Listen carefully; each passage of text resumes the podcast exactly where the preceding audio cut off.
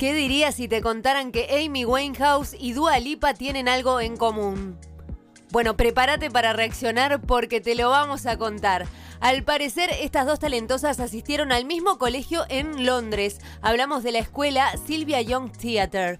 Como sabes, Amy pertenece al trágico club de los 27 porque falleció a esa edad y el mundo sigue lamentando la pérdida de su gran talento. Por su parte, recordemos que la familia de Dua llegó a Inglaterra desde Albania y con tan solo 14 años Dua cantaba y compartía en YouTube covers de canciones conocidas. Ahí la descubrió Warner Music Group, con quien produjo su primera canción.